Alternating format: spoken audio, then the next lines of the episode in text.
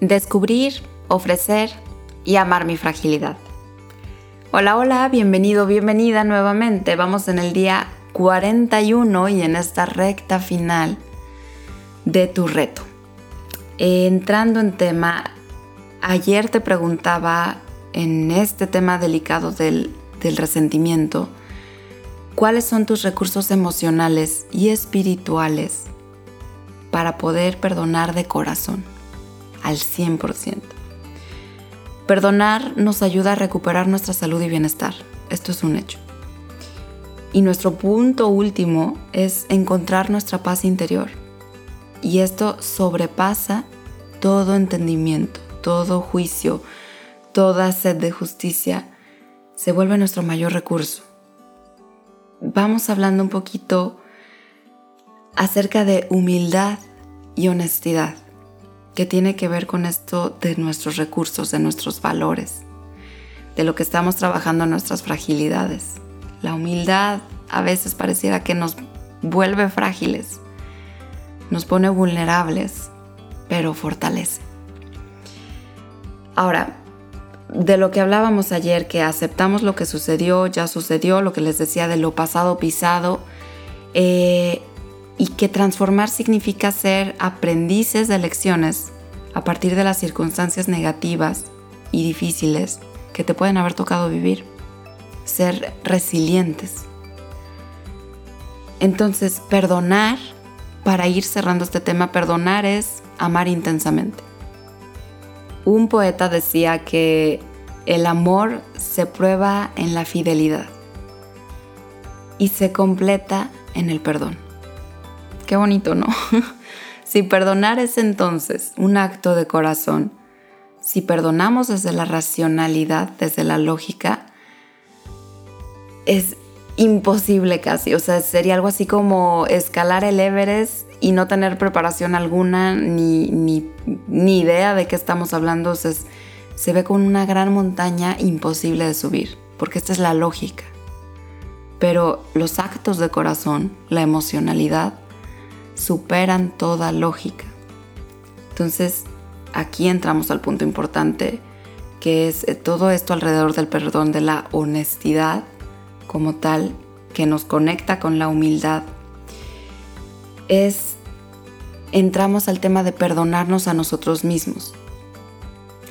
Entonces, todo esto de perdonarnos también a nosotros, no desde un pensamiento lógico, que es muchas veces el inmediato que sale, y que cultiva resentimientos y iras, sino más bien desde eh, un pensamiento espiritual. El perdón se puede iniciar, pero desde nuestra mente espiritual. Es el lugar del alma donde se encuentra nuestro ser más profundo, más transparente, más honesto, más frágil. Para esto, lo primero es vernos desde ahí, reconociendo que hemos sido lastimados, de ahí se trata de que comencemos un proceso sabiendo que como todo proceso, como este reto, lo que ha durado, va a llevar tiempo y va a necesitar de nuestra fuerza interior si es que queremos alcanzar la meta. Entonces, otra vez estamos hablando de desafiarnos.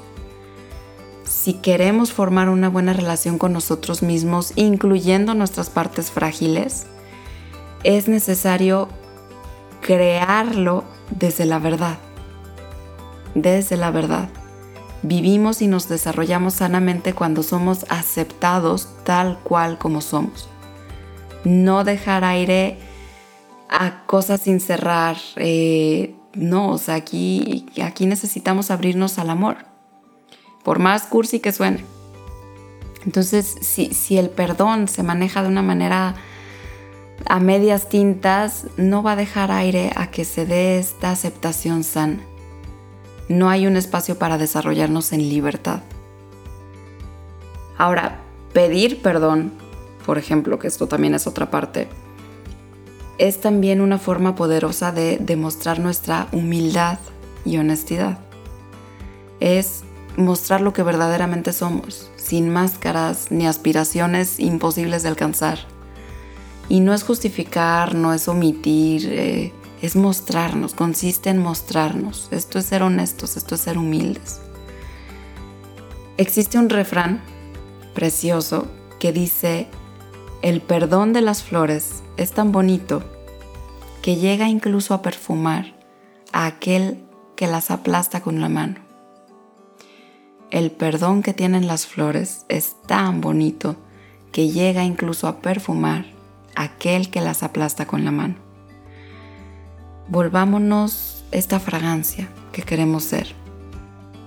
El reto de hoy, te lo digo así, sería interesante que recordaras aquellas personas con las que has tenido quizás algún resentimiento, incluso que quizás lo mantengas. ¿Cómo sería reconciliarte con ellas con palabras fáciles y palabras honestas? Palabras humildes y palabras honestas. Que tengas excelente día.